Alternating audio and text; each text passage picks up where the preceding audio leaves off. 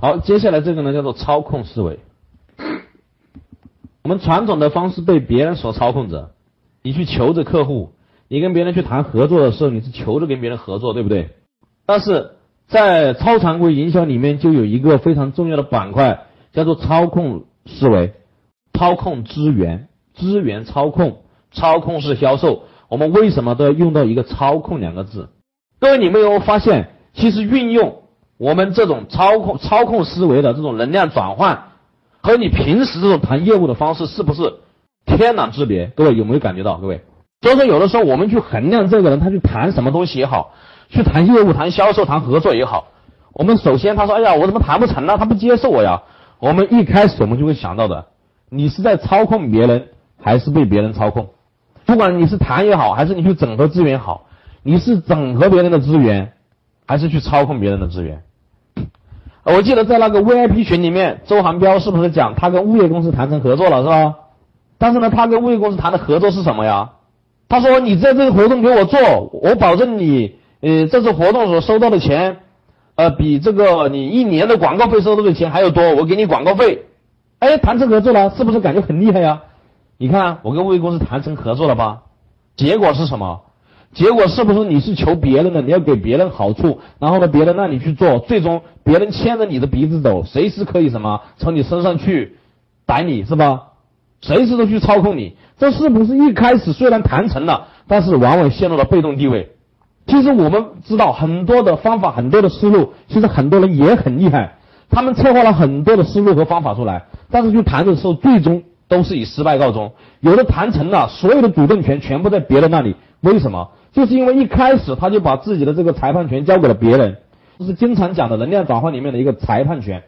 他把这个裁判权交给了别人，任人去裁判，任人去宰割，任人，去评价他，他就不能够很好的去操控到别人，不会让别人感觉是别人在求他。我记得以前就和大家讲过，其实就是三个核心的一个思一个思维，三个操控思维的三个核心，一个是从这个什么气势格局上压倒别人，让对方无知，让对方求你。把这三个点打出来。第一点，从气势格局上压倒对方，让别人无知，让别人求你。我以前跟大家讲过很多很多关于这三点的案例，我相信以前很多录音里面都有。就是三点，从气势格局上压倒对方，让别人无知，让别人求你。所以说，你所做的一切都围绕这个三个思考方向去做，你就很容易操控别人。否则的话，你就只能够被别人操控。很多人操控能力很厉害的，他一上来就跟你谈谈什么？他说这次你跟我合作，只要你做得好，下次我还有业务给你做，我还可以帮你对接很多的资源，我有很多的熟人。这是什么呀，各位？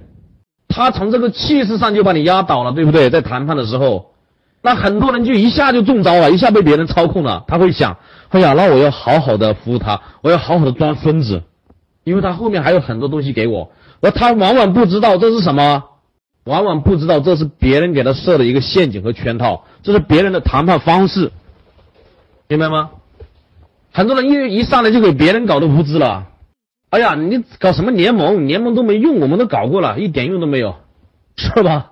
你一下你自己就没底了，无知了一下，你自己都感觉自己无知了，那我怎么说呀？他说没用了。那我们以前的方法是什么？对，现在百分之九十五的联盟都没用，直接跟他说，然后说。那为什么还有百分之五做联盟做的非常成功呢？因为联盟营销的成功需要具备三个特点，而联盟营销也分三个层次。我不知道你们的联盟是怎么做的，哦，他就会说他的联盟怎么做。哦，你的这种联盟形式属于三个层次里面最底层的这个，有没有兴趣了解一下第二个层次的？我保证你了解完之后，你能够对这个联盟营销有一个新的看法，是吧？这样的话，他就会无知了。那你说我们给别人做咨询的时候，那别人老是搞得我们无知，那我们一点底气都没有，那还怎么谈是吧？最终你所做的一切，你都不能够主动问别人要东西，你不能够主动去请求别人，就算这个东西你需要他的，你都要想个策略，想个。